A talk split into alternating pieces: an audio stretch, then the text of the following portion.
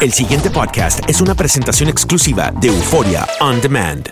Si le preguntas dependiendo a qué grupo de la población, todos van a decir que su ganador fue eh, su candidato, ¿no?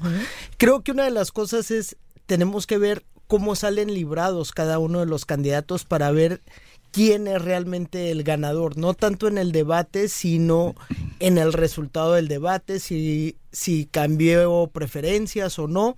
Y lo que podemos ver después de este tercer debate es que el que sale librado de, de esto es López Obrador.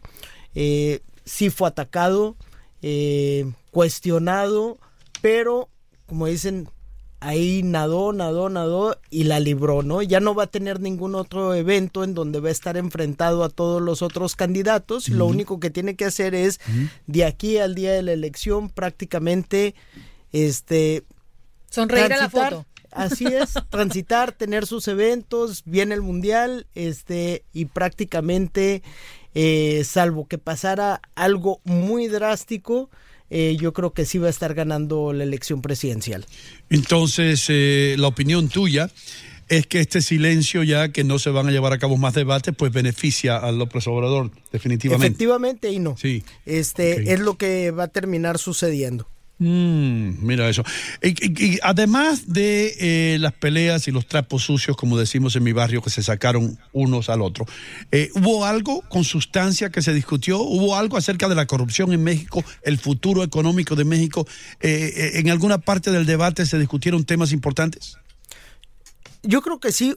una de las cosas es que preguntaban con qué recursos sin subir impuestos van a cumplirse los diferentes programas que estaban este, proponiendo los, los distintos candidatos. A López Obrador se le cuestionó mucho que si con de dónde iba a sacar esos recursos para hacer todo lo que él quería hacer.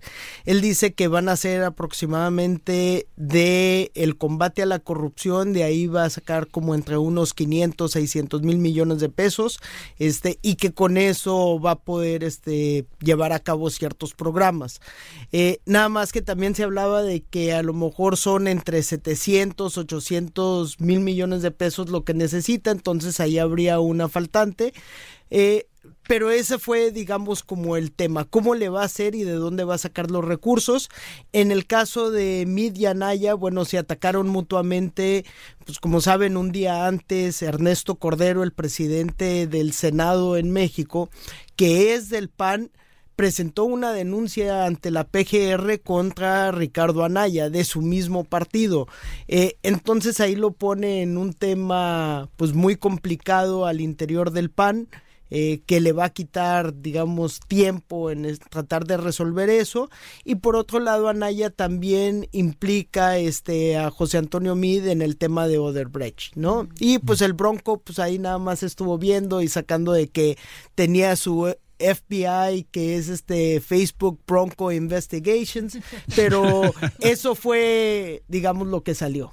Enrique, a ver, eh, tenía el micrófono apagado, perdón.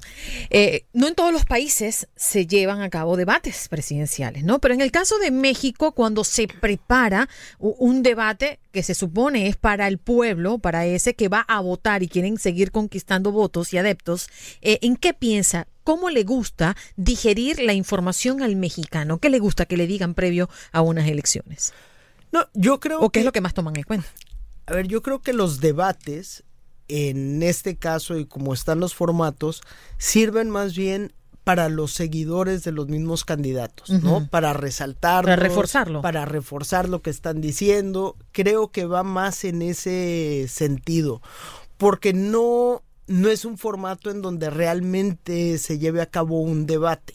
Entonces es una exposición de ideas en donde vas a tener a todos los candidatos, Margarita Zavala en su momento en el primero, eh, y exponen sus puntos de vista y sí le gusta a la gente contrastar en cuáles son las diferencias entre sus, su candidato o candidata con los otros. O sea, eso sí les gusta, pero no creo que los formatos realmente ayuden a cambiar mucho la opinión de la ciudadanía. Creo que eso se lleva a cabo más en tierra, en las campañas de día a día, eh, y el debate solo termina reforzando. Mm, eh, una pregunta que te voy a hacer. Eh, hace un rato atrás estaba discutiendo que hubo un escándalo con el apoyo de Maduro hacia López Obrador. Ahora, y estoy viendo aquí carteles que dicen López Obrador, la revolución mexicana. el pueblo mexicano está consciente de lo que sucedió en Venezuela o cree el pueblo mexicano que Obrador va a seguir los pasos de Maduro, ya que de una manera u otra los dos son de izquierda? A ver, creo que hay una gran diferencia en el y ha sido una discusión en México comparar este a López Obrador con Chávez, con Maduro, pero hay varias cosas que se tienen que tomar en cuenta cuando se ve esto. Uno, en el caso de México, ninguno de los candidatos viene de un régimen militar. O sea, creo que eso es lo más importante.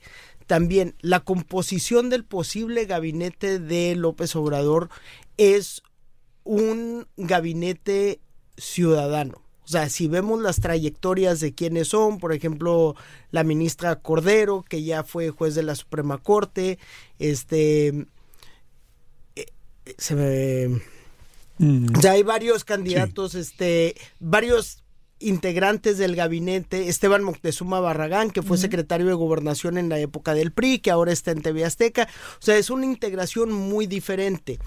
Eh, a lo mejor el tema de decir de izquierda, y aquí es algo muy importante, Germán Martínez, que fue el presidente del PAN cuando Calderón fue candidato, admitió que fue una campaña que hicieron con estrategas ligar a López Obrador con el tema de Chávez y de Maduro. Eh, y ahora Germán Martínez está con López Obrador, ¿no? Entonces creo que son cosas que no es tan fácil de decir esto es lo que está sucediendo o va a suceder algo como en Venezuela. No lo veo así. Aparte, el sistema político en, en, México es más complicado. Tenemos 32 estados, cada uno tiene su congreso local. Eh, no se renueva todo en esta elección.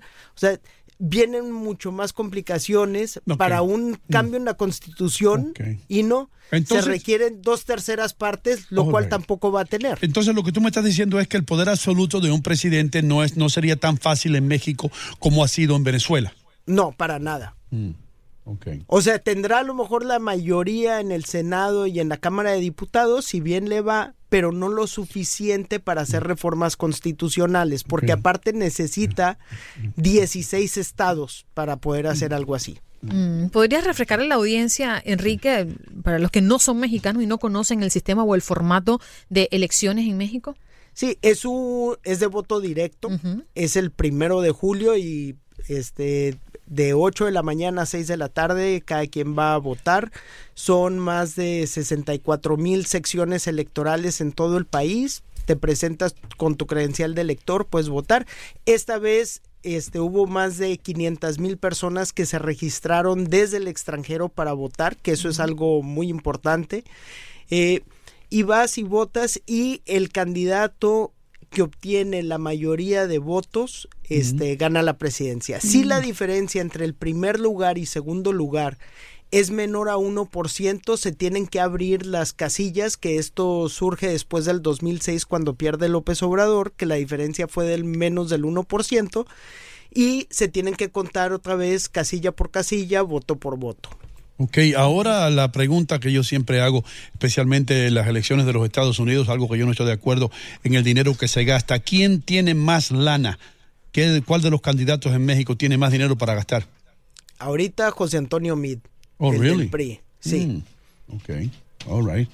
Eh, este, porque el presupuesto te lo asignan de acuerdo al número de votos que obtuviste, como ganaron la se ganó la presidencia en el 2012 eh, y ganaron también la mayoría de en el Congreso en el 2015. Entonces el PRI con el verde, con Nueva Alianza, son los que tienen mayor presupuesto. Mm. Después le seguía el PAN, después el PRD, el que menos presupuesto tiene en realidad es este Morena, López Obrador. Eh, en algún momento en el debate se discutió la futura relación con el presidente de los Estados Unidos, Donald Trump. Sí, o sea, lo mencionaron eh, por ejemplo, López Obrador dijo que buscará la forma de que continúe el, el TLC, o sea, que va a buscar un acercamiento, pero más de amistad, pero sin perjudicar la soberanía de México. Mm. Entonces, de donde tú estás sentado y sabiendo la materia, en la bola de cristal tuya, gana, gana, gana López Obrador. Gana López Obrador y yo creo que van a ganar también siete de las nueve gubernaturas que también están en juego.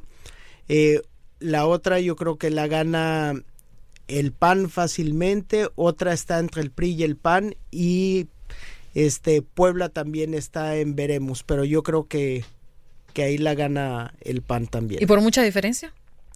En las otras sí. ¿En el ¿eh? presidencial?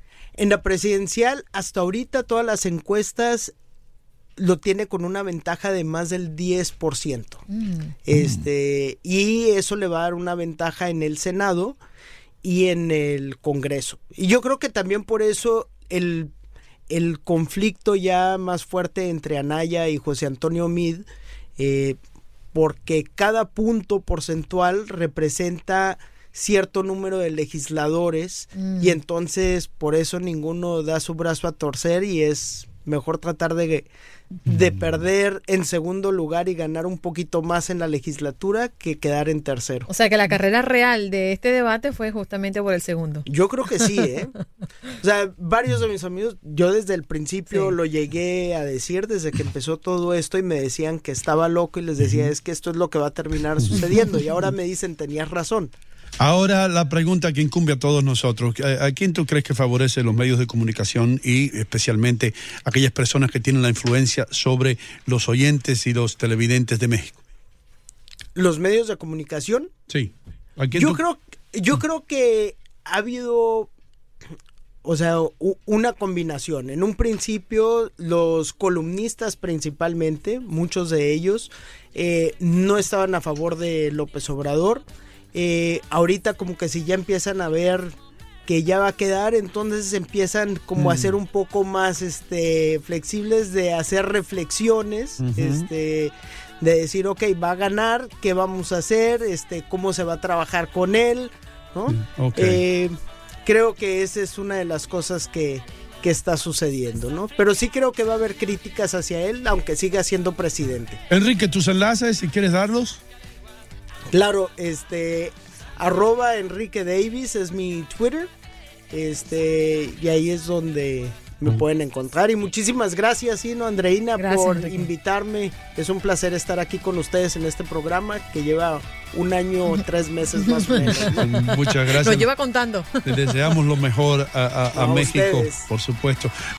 El pasado podcast fue una presentación exclusiva de Euphoria On Demand. Para escuchar otros episodios de este y otros podcasts, visítanos en euphoriaondemand.com.